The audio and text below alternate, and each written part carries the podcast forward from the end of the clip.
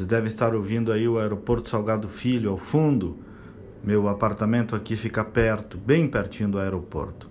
Bem, mas me parece que não é um bom caminho o de transformar a eleição de Porto Alegre numa espécie de luta racial, independente de lado.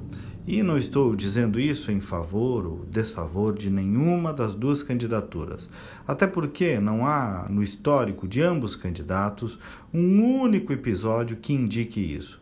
E se não há fato concreto, não se pode imputar a alguém um crime, porque essa imputação falsa é que então passa a ser um crime. E o nível do debate a partir disso e o assunto em si só pioram, percebem? Ocorreu um homicídio grave por funcionários de uma empresa terceirizada de um supermercado. Ocorreu. A vítima era um negro. Era.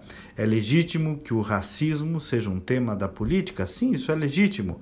Agora, transformar esse episódio numa apropriação política e mais numa apropriação eleitoral, sinceramente, não é um bom caminho. Para nenhuma das duas candidaturas, eu repito, e nem para Porto Alegre. A constituição dessa espécie de luta do bem contra o mal nunca deu certo. E em vez de harmonia, só provocou mais e mais divisão. O fato ocorrido é horrendo e precisa ser apurado. Mas o fato específico não pode se transformar num clima generalizado de ódio na cidade, ainda mais com um direcionamento de viés eleitoral.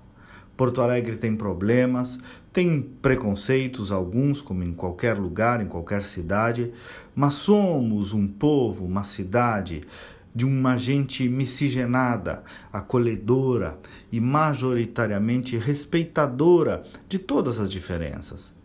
Nenhuma vítima de homicídio pode passar em vão, mas nenhuma vítima pode transformar-se em produto político inclusive em respeito a essa própria vítima e a sua família. Vamos apurar o crime e todos os outros crimes e vamos votar com liberdade no domingo. E também vamos assimilar uma verdadeira cultura da paz na cidade por parte de todos. Bom dia e até amanhã.